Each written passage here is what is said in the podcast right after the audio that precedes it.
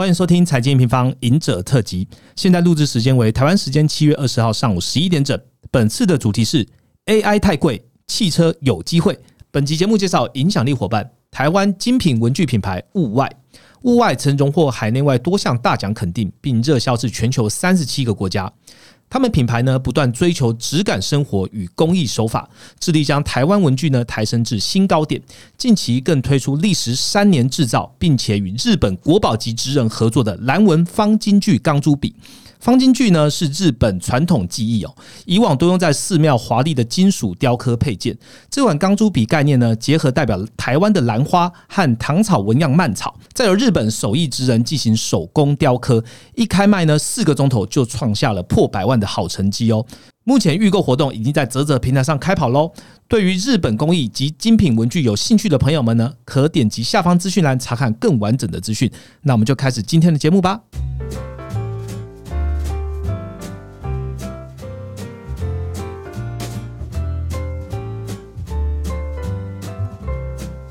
Hello，大家，我是财经网的 Roger。今年的行情呢，从半年来看的话，其实还算是不错的哦。上个礼拜呢，我们家的 Ryan 还有股干爹呢，一起录制了有关于这个经济的看法，尤其是以美国为主。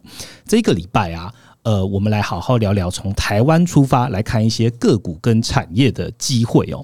那我相信近期的行情大家还是很有感觉的。从台湾自己的主战场来看，这个 AI 类股哦，这个表现的非常好哦。就是当然就是有些过热啊什么的，等一下会好好聊一聊。还有七月十九号哦，这个 Microsoft 他们的这个股价表现也非常好哦。所以大家就在看说，哎呀，那这样有很多的产业机会又开始出来啦。其实 N 平方从今年的 Q one Q two 我们走过了最底部的最坏状况之后呢？我们也对市场去讲说，哎，三大对焦开始逐渐对焦了，所以市场慢慢走向了这种股债齐扬的格局。那股债齐扬，大家可能就要找的是更多的产业跟机会了。所以呢，今天我们又很开心，也是应该是我很轻松的一天吧？哦，再度邀请到。这个礼拜第二度出现在 N 平方的熟面孔股市赢者，我们来好好聊聊天。欢迎赢者，Hello，大家好，我是赢者，好久不见，OK，没有好久了，嗯，这个两天不见，但赢者确实在 N 平方的 Podcast 上是蛮久没有跟大家来聊聊天的，对对对。那那个在开始之前，我来替那个听众朋友问一下问题啊，这个真的是有听众朋友问的啊，真的，对对对，就是哎。赢者最近蛮常出现的，但大家以以前听到的赢者就是没看到人，为什么最近赢者不赢者了呢？我觉得好像脱口罩开始好像是跟你们合作，哎，是那堂课之后好像可能尺度就大开了，所以是 N 平方害的，对，可以这么说。我们那时候录课程的时候也是跟赢者。那个挣扎了很久，我说赢者头上拿掉啊，这么帅，给大家看了，你都不要，我要保持股市赢者，最后还是成功。我后来发现，因为我现在偶尔会做侧录，我就发现说侧录的时候，如果没戴口罩会比较没安全感，不知道为什么。对啊，嗯，害羞啦。对，但是现在已经没有害羞这件事了。相对没有，OK。不管赢者有没有脱口罩，赢者在产业跟个股的这些观察呢，永远都是保持一致的水准的。好，今天的节目呢，我们就会好好聊聊，就是台湾啊，有一些产业的哪些机会哈。那甚至也会让赢者仔细的介绍他新推出的 APP 哦。那这段期间呢，大家最想问的投资布局呢，我们都一一收集起来。等一下主题，好好来聊聊天啦。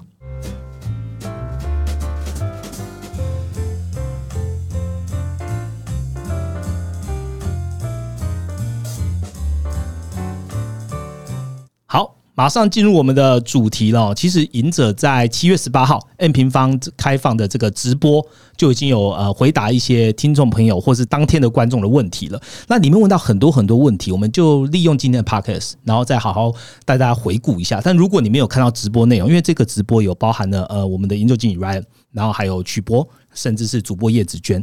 那针对赢者的题，我们今天就好好来问一下赢者了。首先，第一题他是要问的是，呃，很多的电子业公司营收跟台湾出口金额皆在衰退的情况下，美国 Fed 也强调今年升息可能还没有到终点，近期行情却频频上涨。那台股现在看起来，赢者你会觉得太贵吗？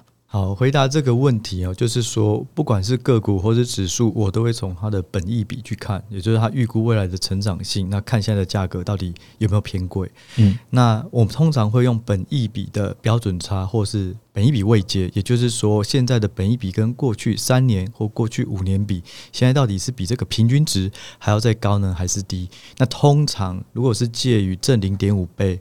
到负零点五倍都是合理。那如果是超过一点五倍甚至两倍以上，就叫做贵。这我过去的观察。那就以台股而言的话，目前的本一比的位阶差不多是零点九倍，也就是不便宜。可是你要说到贵吗？也还没有到很贵。对，可是如果你把台股去跟 S M P 五百比，或是纳斯达克比，其实他们目前的本一比的位阶差不多是零点二、零点三倍，所以相对便宜。那为什么在出口订单不好啊？这些还没有降息，还没很好。对，股市会先涨，因为通常我们以前在估财报，上半年的时候，我们都预估今年的获利是多少，到了下半年就预估明年的获利。嗯，所以呢，以这个角度来看，现在已经进入到了七月底了，那大家就开始去看说，哎，那明年的 EPS 整个台股到底有没有被上修？哎，就查一下，哇，上修很多，从去年的七月成长六趴多，到现在过了一年了。市场已经上修到成长二十四趴哦，对，这个预期很强哎，对，很强。嗯好，但是就是魔鬼就在细节里哦，就是如果你去看今年呢的二零二三年的预估到底有什么变化？从去年七月呢，市场预估二零二三年的台股 EPS 是衰退，好像四到六个 percent，但是现在呢是衰退三十几个 percent，所以以今年的角度来讲，是衰退的比明年成长上修还要再多。所以我认为这个反而是现在的这种行情不便宜的状况下要小心的。也就是说，基本面对最差已经过了，明年持续成长，可是明年的成长很多是建立于今年持续下修。所以你在分子分母的关系，诶，今年今年的分母下修，那明年就算分子没有变，它也会慢慢上修。所以我觉得大家要留意的。那另外，我觉得台股现在还有一个状况，就是说受惠题材股的，像 AI、嗯散热。充电桩、绿能，哇，这些股价都非常的强，那也让他们变得很贵。嗯，可是呢，目前还是有很多很弱的个股，例如我今天看联电跟利基电还破底，就是在这么强反弹的过程中，还是有人破底。那甚至台积电跟联发科现在的本益比未接也都比过去便宜，目前都是负零点五到负零点九倍。是是，所以就是说。大盘看起来不贵，可是你探究到细股有点 M 型化，就是这种贫富不均，有些真的是贵到分歧的很严重了。对，啊，有些是便宜到不行。那便宜到不行的，通常哦，以目前来看，都有一个共同点，就是跟消费性电子比较相关。嗯，那因为消费性电子还是在一个复苏的状况。嗯，可是散热 AI，大家可以预估明年后年有一个快速成长，所以资金就先进去炒。那甚至不管外资、投信或主力，其实都非常的。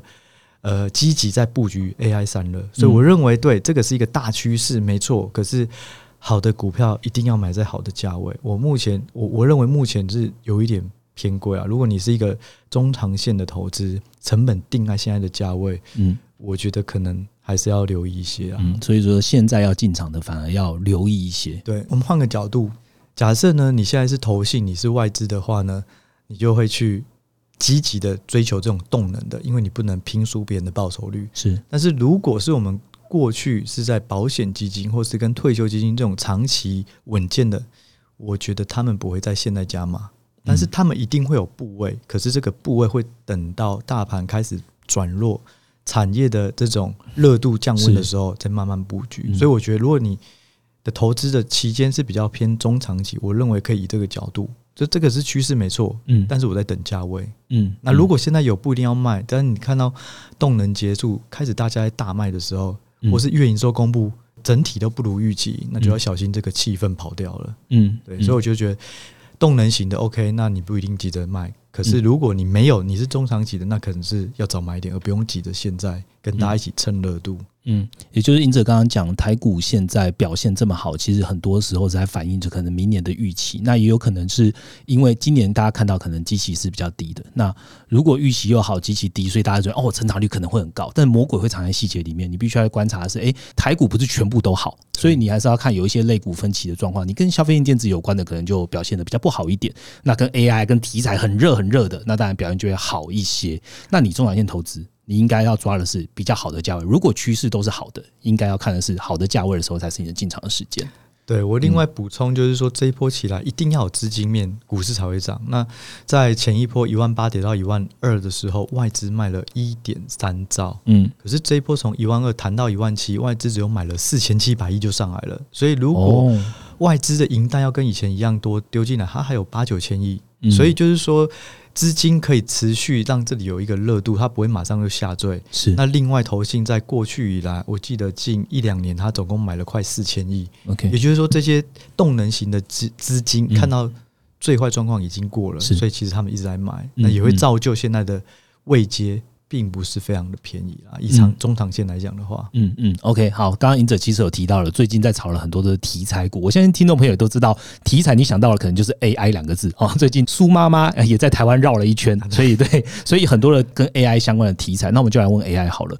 嗯，从资产配置的角度来看啊，想要问赢者，你对于 AI 企业的估值？你是怎么来看的哦？因为赢者有银饰股的选择嘛，这个选择也可以套用在 AI 产业上面来看到投资机会嘛。好，我先回答一下估值哦。嗯，通常啦，我们不要讲 AI 哦，可能是以前的十年前的网购，那时候快速成长，嗯，哦，或是说伺服器云端快速成长，我们都很喜欢用 PEG 等于一来看它是贵或便宜。也就是说，你的本益比可以很贵，可是你的成长性一定也要很高，两个是可以互相匹配的。是那通常 PEG 等于一，就是用 PE 去除以 G，G 就是成长，嗯获利成长，嗯两个等于一、也也就是说，假设我的营收成长三成，我的本一比就是三十倍；我营收成长五成，那本一比就是五十倍。嗯类似用这种概念，可是它会有一个一个一个瑕疵，就是成长率很高的。例如我今年成长八成，我很难明年又成长八成。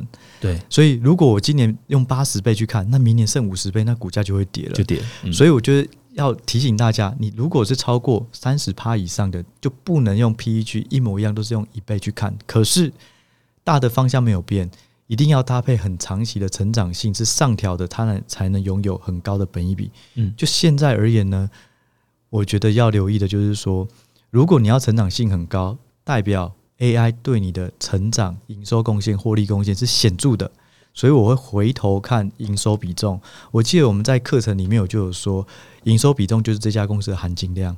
那像现在很多在讲 AI 的，可能现在 AI 占它的营收比重不到五个 percent，嗯现在在讲很热的充电桩的，可能营收比比重不到三个 percent。嗯可是呢，EPS 在预估本一笔的时候，它是拿整包的 EPS，而不是拿 EPS 里面只有三趴，所以我把这三趴用比较高的本益比放大，是其他的用正常的本益比没有，现在都是用整包在算是。我觉得这个可有会有一点可能会有以偏概全的概观观念啊，就像伺服器，好好像很热，都是跟 AI 有受惠，可是现在的 AI 的伺服器渗透率只有一趴，也就是一百趴的伺服器里面只有一趴在用 AI。那你伺服器也不会是一百趴都是 AI 相关的，所以这些在评价的时候一定要特别留意。嗯所以这是估值的方面。那刚刚讲到银饰股怎么判断？我认为刚刚除了是说含金量，也就是看营收比重，这可是大家一定要看的。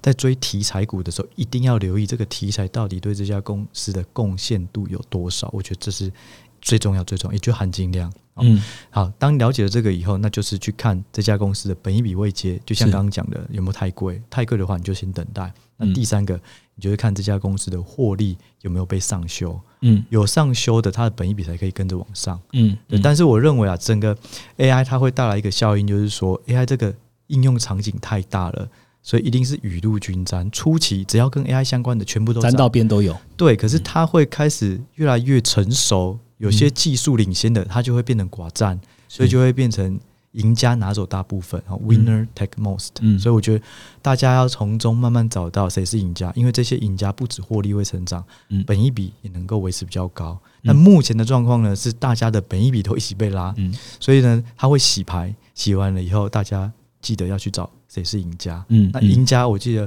我们以前在课程里面就有讲到，哎、包含进入门槛啊，那进入门槛可能是有规模、是有技术等等的，你就是可能要去细究它的竞争力的状况，才能嗯有更长期的这种投资。嗯，因此，我好奇问一下，你刚刚讲的本一笔未接，你通常是抓在大概多少的位置？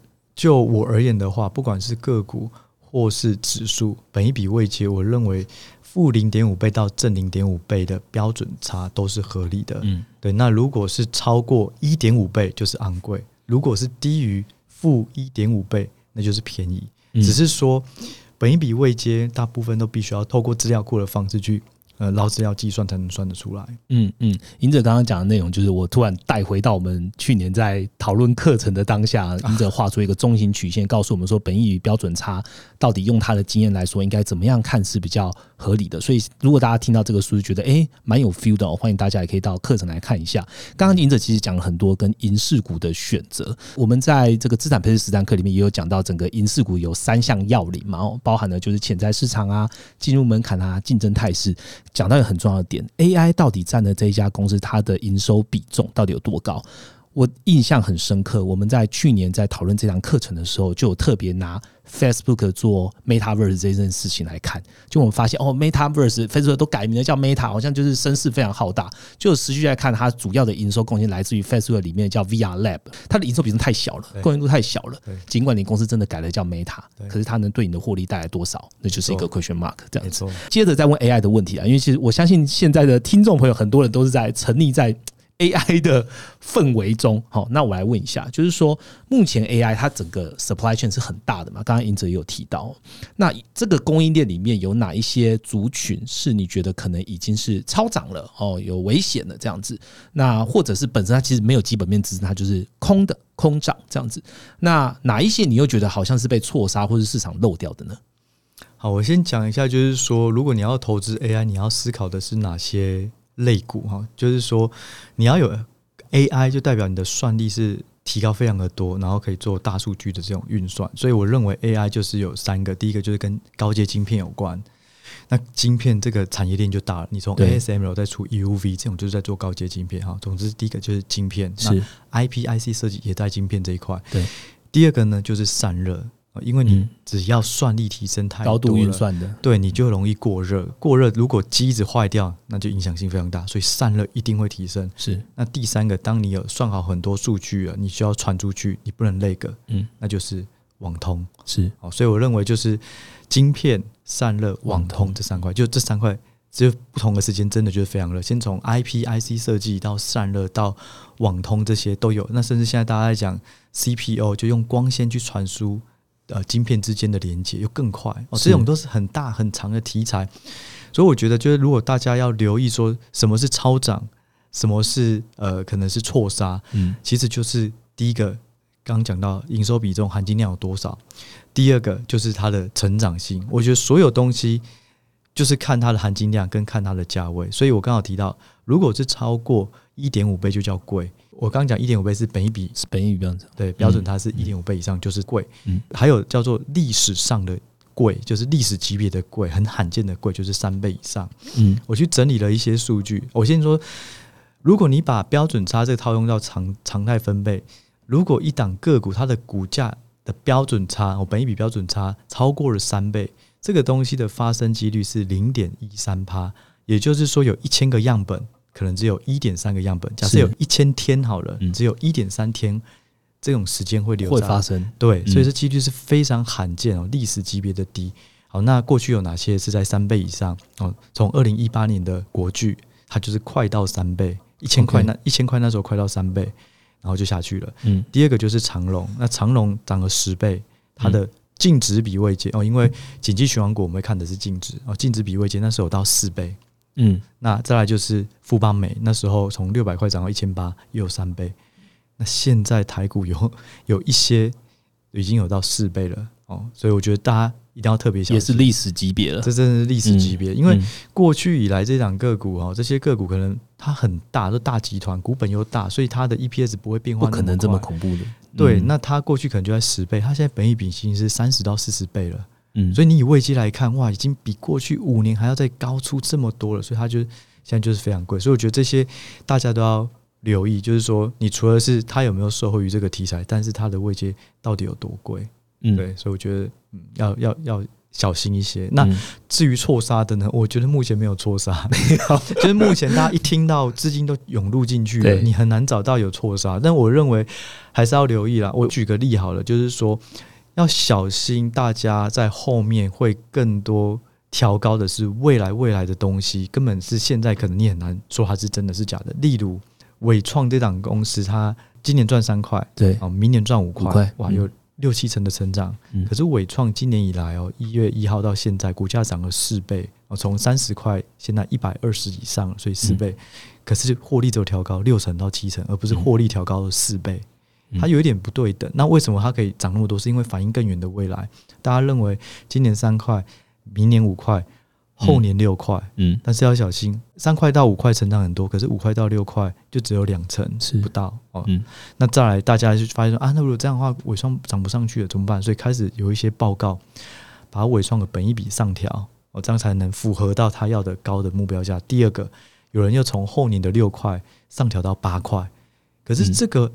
预估有一件有一个特性，就是你越遥远的预估，其实那个准确性，你可以参考手上的资讯去预估，这个准确性是越低的。对啊，所以我觉得要小心。如果你是调第一个调本益比往上而达到目标价，或是调两年后、三年后的预估数值，我觉得那个相对来讲可靠性是比较低啊。嗯，但是我认为维英、伟创哦，或者整个跟 AI 相关的这些，一定会是一个趋势，只是说短期有没有过热，这是要大家要留意的。嗯嗯，英哲刚刚讲，因为现在正值这个正夯的时候，就是雨露均沾的时期。那雨露均沾时期，没应该是没有一股是被错杀的。那甚至比较集中的个股的话，它会不会有呃，原本大家看的是本一比啊，到现在已经转成是本梦了哦。就是你为了要符合市场的行情而去修改它的本一比，你为了要符合市场而修改它的 EPS 那种后面的 EPS，后面的后面未来未来这件事情，其实它是比较不靠谱的。所以大家还是要回到基本面来看，说，哎，还是回到时机点，它现在该是怎么样的本益比，我们就做什么样的操作，是比较能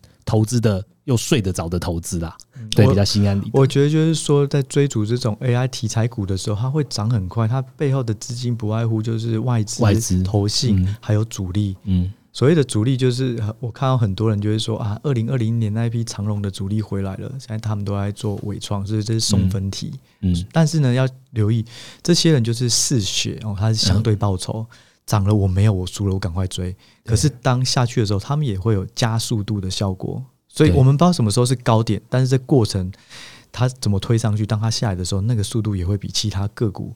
都还要跌的还要再多，但是我们不知道什么时候是一个满足点，因为资金是大家看不到的幕后的黑手，但是就是要留意啦。嗯，OK，好，谢谢赢者跟我们分享 AI 的部分，我还想再问一题哦，就是说，呃，AI 大家都认为现在是一片荣景哦，那很多人会把这种新的科技应用会去找。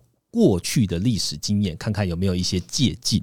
那最近蛮多人在讲的，就是当然刚刚赢者已经讲完了，AI 跟航海王哦是一个是比较近的，大家比较能想象。那我们再把 AI 跟比较早的二零年的这个大 com bubble 来做一下比较。那呃，你怎么看 AI 跟大 com 两个当时的各自的产业应用啊、资金题材啊、大环境的比较，现在看起来是一样的吗？还是不一样？这次有没有可能会重演大 com 的状况呢？你觉得？其实真的是有一点像哦，嗯。就是说，就以 dot com 哦，网络世代，现在是 AI 世代，这种都是非常具有想象力的。而且一个很重要，就是说它应用场景很广。嗯，你网络时代，你有了网络，大家就就可以联网啊，网络里上面就有万物皆联网，对，网购啊，什么东西新的业务都出来，所以大家都用到大量的网络，手机也可以上网哦。事实上就是发生了。嗯，那现在一样 AI 哦，我以后可以有自驾，我以后有。这种物联网哦，什么东西都可以，任何的服务、语音机器人什么的，所以它的想象力空间太大，会变成它很难戳破说这个是一个泡沫。你可以说不会啊，五年后、十年后需求会更大，这也是事实。嗯，所以也就会造就很多人他敢进去买。嗯，那时候打看嘛，雅虎是算是最夸张的一个，它的本益比到了六百多倍，我记得它应该是在三年还是五年内股价涨了十八倍。嗯啊，我记得是这样。然后它到了最高点的时候，本一比到六百倍。那时候的微软呢，正常微软现在来讲哦，都是二三十倍。那时候也到了六七十倍。嗯，那那时候的 IBM、Cisco 也都是这种很天边的这种本一比了。嗯，但是呢，微软在那次泡沫以后，它超过了十年，股价才回到 dot com bubble 的状况。嗯，也就是说，对它是趋势。可是当股价超涨，它破掉，它就需要很多时间去修复。所以在这过程中，这十年超过十年的时间，如果你是持有微软的，你都没有动，对你回本了。可是这十年中有多少的 Tesla、NVIDIA、Amazon 你都错过了？对，所以我就觉得说，趋势是趋势，这事实是没有问题。可是就是价位的拿捏，真的要很小心。而且微软是少数有回来的，像 IBM、Intel 都没有再回来了。然后还有雅虎。我记得雅虎甚至后来还被收购，现在叫 Verizon 啊，对对，嗯，所以就是说一定要小心，就是说趋势是存在是真的，可是股价到底提前反应多少？还有这个新的世代里面谁是最后的赢家？因为微软最后活下来，而且又有云服务，又有更多的东西，所以它是赢家。但是很多呃在水面下，嗯，所以我觉得这两个东西很有同样的特色，打抗跟 AI 都是非常大的这种龙井。应用场景，嗯，可是现在看到现在股价，当然没有到打康 bubble 那时候那么夸张，可是这是不是还没而已？还没，还没。可是现在看起来的确有，可是我觉得人都会去学习历史发生的事，嗯，所以也许不会到过去那么夸张，但是目前是慢慢的有这种状况，就是本一比越来越贵。像我刚刚讲到，本一比未接四倍以上，真的就是一个极端罕见的事情，除非它未来获利要真的达到，哎，从三块变五块，变八块，变十二块，那也许它本一笔就下去，因为获利真的上来。可是这件这件事情呢，需要时间去检验。谢谢英哲，我们把 AI 的问题分三题，然后大概问完了，接下来问另外一个也是蛮夯的一个产业别啦，汽车。OK，那汽车产业其实我们在。古斯因哲跟我们合录的这个课程里面就有讲到了，里面几个应用，它不光只是看汽车的品牌商本身，比如大家只知道汽车要投资 Tesla，其实不是的。这个产业里面，譬如说光达、雷达，还有很多很多的新应用。那我想问尹者，从录完这个课程到现在来看，你对于汽车产业你还是很看好的吗？啊，你有看到什么新的投资机会吗？其实我觉得从那时候录完到现在，最大的差异是我看到电动车啦，哦，电动车的竞争是越来越激烈，尤其在品牌厂之间。杀价竞争，杀价。你只要一个产业出现了杀价，嗯，就是它的竞争态势变了。这是最典型的一个，只要价格下去，就代表竞争激烈，代表这个产业它可能会慢慢变得越来越饱和。嗯，所以呢，我认为汽车有三个时代哦，从一开始的燃油车到电动车哦，燃油车造就了福特啊什么这种 Toyota 哇一个大行情，因为大家都买车了。那到了电动车，造就了 Tesla，因为 Tesla 几乎就是一家独大。是，那下一个阶段会是自驾车，嗯所以我认为现在如果要去投资、要去布局车子相关的、汽车相关的，我觉得不要只是停留在电动车，而是往自驾车去走。嗯，那自驾车我们在课程之前有提到光达、雷达，那对那时候来讲都是很遥远的距离。可是随着这种 AI、物联网这种整个基础建设环境越来越发达，我认为它会越来越快的就出现一些进展。所以如果要找投资相关的标的，我认为如果你要想到自驾车，那必须就要很多感测器哦，所以光达、雷达这些都是，而且自驾车有分不同等级，嗯，你必须要从 level zero 到 level five，它就必须是要不同的感测去做辅助，一定要有光达，一定要有雷达。所以特斯拉就以目前来讲，它就是一个电动车的公司，它要跨到自驾车，它就必须在提升它在感测周围环境上面的一些 infra 的改变，对，嗯。所以我觉得这要留意的哦。第一个就是说可以是感测器的，嗯，那第二个就是车联网，所有的车子都需要晶片，对，那它才有办法去测距周围的车子的状况，还有线上可能就是 IOT 的东西，对，或是图资哦，你要大量的下载现在的车子在哪个位置，它是在高架桥还在平面，这种都需要快速的联网，所以车联网也会出现，那晶片就会出现。那晶片呢，目前最积极在开发的，不外乎就是。高通跟联发科，他们就是从手机时代，他们的法说在过去啊，就一直强调他们要往车联网切，因为手机饱和了哦，你往车联网又是一个新的蓝海，所以我觉得这两家也是他们的发展可以留意。嗯，那另外呢，我记得 NVIDIA 它也有说它的晶片，除了在 AI，在这种呃挖矿机，然后比特币这种以外，它车子。的也会有更多的这种琢磨，嗯，所以当车子它的运算越来越多，所需要的这种网络的消耗越来越大，其实它就会需要散热，所以车用散热，我觉得也是一个趋势。那还有就是说，你的机子、你的电脑可以坏掉，但是或是被别人害，嗯，人不会有人身问题。可是如果一台车子突然给你按刹车、给你按加速，或者是判断错误，因为被骇客进入了，所以我觉得这个危险性会更大。嗯，那治安也会是一个。哦，所以我觉得这些都是很长足的。可是就以现在来讲，可能营收占比都很低，可是终究一定会有一个赢家。嗯，那先知永远是孤独的，因为你孤独，你才能提早看到，才能提早布局。所以我认为应该会在三年内慢慢会有一些赢家出现，那这个市场也会越来越大。对，这是车用的部分啊。嗯嗯，我现在正打开着资产配置实战课这个罗盘哦，就是赢者刚刚在讲的东西，它是是有。一个脉络的。譬如说，这个三大药里面从潜在市场开始找，然后这个整个整个 industry 里面有没有哪一些关键材料、关键技术或关键平台，哦，是造成它进入门槛比较大的一个一个要件。那最后还是要看的是竞争态势。譬如说，你现在这个技术出来，你到底是独占吗？你到底是寡占吗？那其实，在这个罗盘里面都有一些数字的比例，可以让你真的有兴趣来了解的话，可以让所有的学员去做参考的。好，那我既然都已经问了电动车，我也来问跟台湾也蛮相关的哈，充电桩。充电桩最近也跟着电动车一样一起夯哦，就是。雨露均均沾又来了，这样子。那你觉得充电桩这个产业，哈，目前算是过热吗？有没有什么风险是要提醒的吗？嗯，我觉得充电桩，因为二零二五年之前，不管是大陆、欧洲、美国这三大市场，对，都是成长七成甚至一倍以上的年均成长，因为大家政府都在积极做这一块。嗯，那另外现在有越来越多的车厂，他想要跟 Tesla 合作。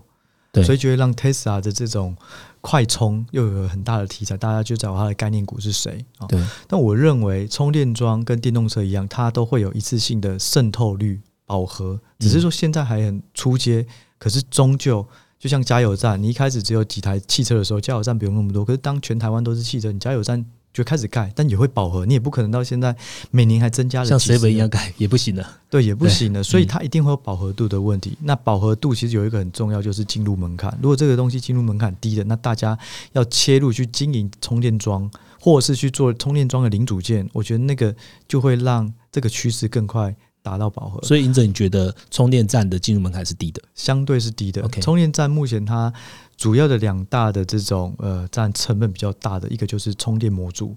另外一个就是充电枪跟线束，是那这些东西其实它不是用很高科技的东西去做的，但是它需要有经济规模，所以目前在做的都是比较大的。除了 Tesla 以外，还有美国一家叫做 Charge Point，那这家公司它是美国的这种交流充电的。市占率最大的是对，那特斯拉的话就是直流充电就是快充最快最快最大的，所以我认为就是还是会有里面的赢家。嗯，但是如果你是做这种零组件的，总有一天会达到满足，而且二零二五年之前都会快速成长。那二零二五年之后呢？所以到了明年二零二四年，大家就会开始去探讨明年后年的成长性。所以我觉得只要留意。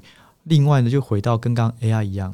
营收比重到底占多少？因为充电桩不会是一个唯一的产品，它很多都是过去你有在出线束的，你有在出充电模组的，我顺便做这个。所以像台达电，大家就说哇，它有充电枪，它有相关的一些零组件。可是台达电很大，它还有 LED，还有自动化，还有工业电脑，还有马达，很多东西。所以这个只是它一点点的营收比重。那相同的。光宝科啊，或是华晨啊，就是有一些都要要切入的。其实营收比重相对都是低一样的状态。对，所以我觉得你受惠一个题材，除了本身的趋势性、成长性多大，还有进入门槛多高，是第三个就是营收比重到底显不显著。嗯，对我觉得这些要供参考。但是我认为充电桩目前就是跟特那个电动车一样，就是快速成长，那之后也会容易饱和。可是当充电桩饱和以后，你还有什么新的出海口？去为这些公司有更大的成长，我觉得可目前可能还没有看到啊，所以我觉得，与其如此，不如是专注在谁会是下一个特斯拉，那就是自驾车，谁会是自驾，谁会是自驾车 king，对的王者，嗯，对的影视股，嗯嗯。刚刚赢者用这个充电桩产业的例子的话，一样，我们用罗盘其实角度来看的话，重点就看基本面，嗯，对，基本面包含它的营运指标啊，它的财务指标，尤其是营运指标里面它的产品组合。甚至它的客户组合，然后它本身的市占率，然后它如果用财务指标来看的话，就看的毛利率、营收产率跟获利成长率这些东西的话，其实也都在罗盘的第六个 step 好，这样大家可以来追踪来看一个产业你是怎么样来看的。我觉得就是说，我们看到一家公司对基本面也不错，营收比重没有很高，但是有一些我觉得这都很正面，但是最后反映到就是股价到底涨多少。对你如果受惠一些，那你涨是合情合理。可是，如果你只有受惠一些去涨很多，那超涨，那要怎么看？就是看到本一笔未接。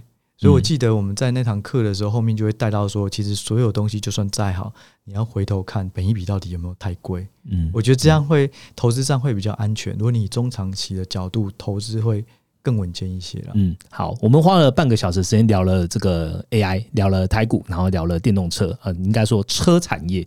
呃，最后一题想要问赢者是跟新法相关的哦，就是现在市场就开始担心嘛，一样是反映现在市场投资者的情绪了哦。请问啊，赢者是法人的角度如何认定股市 price in 的？如果某一间公司市场认为现在 pricing 的已经 pricing 明年的基本面，是否导致明年该股的时候它会有大幅度的修正？因为已经被 pricing 完了，英者你是怎么看的？其实 pricing 这件事情最简单或最快的方式就是去看本一比微结。我们为什么会说现在已经反映两年后的成长，或是现在还没有反映两年后的成长？那就看现在到底多贵。如果现在贵已经是。历史级别罕见的贵了，嗯，那就算未来再好，可能都已经没了。所以，就以法人来讲，我们过去就是会去查两件事：，一个是本一笔未结是不是真的比过去贵？是好，很贵没关系。那我再来看它的预估获利变化有没有被上修？诶，如果它成长的非常快，而且加速成长，好吧，那本一笔未结可能上去是正常的，因为你拉明年后年成长很高，它就变便宜了。所以，同时要看本一笔未结跟预估获利的变化，这是以法人有资料库的前提下，我们。一定都会做的事情，嗯，那另外呢，就是说台股到底能不能享受一个高本一比，或是我们刚刚是个股嘛？那如果是指数要怎么看？其实就要回到这些这个国家或是这个股市它里面的成分股的状况，还有就是说这个国家它的经济状况竞争力有没有变高？我觉得短期台股有一点点受惠于美国去禁止中国半导体设备的出口。那很多的厂商、很多的晶片、很多的品牌，它可能就要需要同样的东西，它就要到台湾这个市场去买。所以我觉得某个程度上，台股是有受惠的。嗯，对。那美国又是一个科技的大镇，所以它很多不管 NVIDIA、AMD 都有陆陆续续来到台湾。嗯，然后就是关心这个产业链，我觉得这些都是有加分的。所以经济环境、产业聚落这些都能够决定这个市场它的本益比能不能长期往上。因为这些就会反映它的成分股会不会有更多订单。如果成分股整体的本益比都往上，那指数自然而然也会往上。嗯嗯嗯。你刚刚讲讲到这个美国跟中国的经历，我突然想到最近川普的发言啊，他就说，其实是美国造成这个半导体的人才跟这个半导体的资金都还在台湾。对，确实是因为一些国际的态势啊。因为张东伟说，现在半导体其实就是一个全球的事情了。可是你想，其实也是因为这样，所以各个国家都希望台积电你要搬出来，不然只有在不能只在台只有在两岸而已，这样太危险了。可是我觉得这反而是一个机会，就是当台积电搬出来以后，它会不会把它周边的厂商配套这些厂商一起往外搬，去吃到其他市场？嗯，对，成本会被垫高，但是会不会有更多的机会？我觉得这两个东西也是要同时考量，一个是成本垫高的风险，一个是更多。品牌去采用你的机会，嗯嗯，刚刚赢者讲到最后还是跟第一题是扣在一起的，就是本一比位阶很重要。那本一比位阶如果在呃罗盘最后一步也是评价个股的表现，我们怎么评断呢？其实你要担心市场没有 pricing，你真的没有办法去完整的。抓到，可是我们可以用评价的评价的方式来看，譬如说可能用本益比的方法、股价净值比的办法，或是股价营收比。那这些内容的话，一样就在罗盘的第七步哦，可以跟大家讲。那都听完了这样的一个内容之后，也想要跟各位听众朋友分享一下哦。如果你真的在去年啊十一月真的加入了我们资产配置十三课这个课程的话，你真的会觉得这半年来这一堂课真的对你很有帮助。因为在这个股市，我们都已经看到前半段，已经告诉你这个景气循环，我们究竟怎么看？之后你找到了产业弱点，最后呢，用赢者的方法教你怎么样找到个股，所以你就会很有感觉。真实有用户回馈说啊，好险我有学到这堂课，这样我在上半年选股里面我会更踏实、更安心。那我也跟听众朋友分享一下这堂课，因为呃，股市赢者等一下会介绍他的 A P P，也在这个 A P P 这段期间呢，在七月底以前。只要你是现在来购买这堂课程的，它现在课程原价是六千块。那如果你输优惠码 M M 二三，好就可以到三九八零，好等于打了六折多，六五折左右，只有限量一百组。所以在七月底以前，请大家把握这个机会。我把这个链接呢放在资讯栏，所以大家可以直接点击去看哦。重点要看的就是我们怎么从经济循环一直到了个股选择，它是一整套的方法。哦，然最后还附赠一个罗盘，然后所以可以让你在思维上面做投资可以更踏实一些。好，我们刚刚都讲了这些课程之后呢，也要进入今天的关键哦。因为我相信很多人也在问赢者，也有来问 M 平方啊，就说：“哎，赢者，你刚刚讲了那么多财务比例的东西，你又讲了北米未接，哎，我到底在哪里看得到啊？我又不是法人，我怎么能看到这些数字？”所以呢，赢者就推出了一个银饰股 A P P。今天赢者就在我面前，请他跟听众朋友介绍一下银饰股 A P P 吧。好，其实就是说，老实说，开发 App 是一直我想做的事，因为我就是想要有一个 App。但是呢，要开发 App 其实是需要很大的团队、跟工程、跟资料库等等。那这个是一直存在我心中很久。那后来呢，反正就跟 C Money 合作，三年前他就提了。可是因为可能大家。这个需求很大，你这 app 不好做。其实对我要的东西蛮多的，因为我觉得我要把我过去法人能够看到的东西，都尽量能够呈现出来在 app 里面。那包含预刚讲到预估数字的变化、预估营收、预估获利的变化，到底法人有没有上修下修，这个在 app 里面会有。那第二个就是本一笔未结，到底是每一天现在是变贵或变便宜，这个也会有，然后也会有一些图去辅助判断。那另外就是说，在法人那时候比较难的，就是我们基本上都是长期投资，不看技术面。可是有时候技术面会提早反映基本面，所以我里面做了一个承压通道。那这三个都是特殊的功能，也不是不是模板，所以要开发比较久。最后一个就是量化的分数。嗯，这个东西在我以前在选美股的时候，我就有自己做，就是用量化的分数、成长性啊，或者竞争力啊这些去看哪些是好的个股。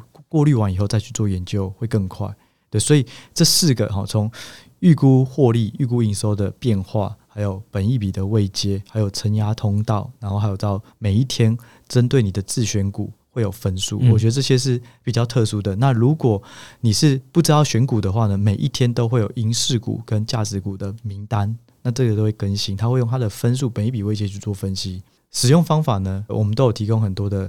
很多的资讯可以参考啦，对，所以我觉得就是说，这个 app 它会适合在如果你想要更紧盯盘势、更及时能够了解，并且投资会更有效率的，就可以参考看看。嗯嗯，好，谢谢英哲的介绍。英哲刚刚讲了很多的指标内容，那我相信听众朋友现在没有画面，所以比较想象不到。那这边跟听众朋友说一下，C Money 跟英哲会在七月三十一号。会有第二场的直播，那现在是他们的玩鸟的优惠期间，那所以大家可以参加七三一的第二场的直播，好好的来了解这个 A P P 究竟要带给你什么，跟赢者为什么要做出这样的指标，跟你的投资会有什么样的帮助。我会把所有的这个连接呢放在资讯栏，所以大家可以点击去更新到最新的直播的场次，然后请大家去追踪他们的直播的内容。然后我补充一下，就是有些人很常问到，就是说有没有美股？嗯，那目前呢，因为我们都是资料库是直接跟 C Money 去做运算，所以目前他们是没有美股的预估，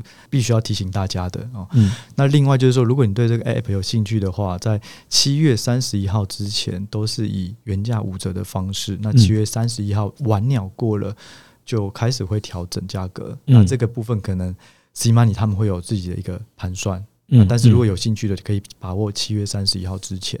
OK，好，谢谢英哲最后的补充，那也谢谢英哲今天来 M 平方这边跟我们聊聊天。那最后呢，也要跟听众朋友说一下，讲到这些直播哦，M 平方在下个礼拜四，也就是七月二十七号哦，你听到的时候应该当周了哈，我们会有一个 M N 小聚的一个直播。那这个直播呢，是我们的研究员 L，然后来带大家来使用 M 平方的研究工具箱的功能哦。M 平方有推出最新的研究工具箱了，里面包含的就是报酬率啊、不同的线条图啊，甚至是可以。做四则运算，然后教你去看整个总金的基本面，我们让你的运用更活。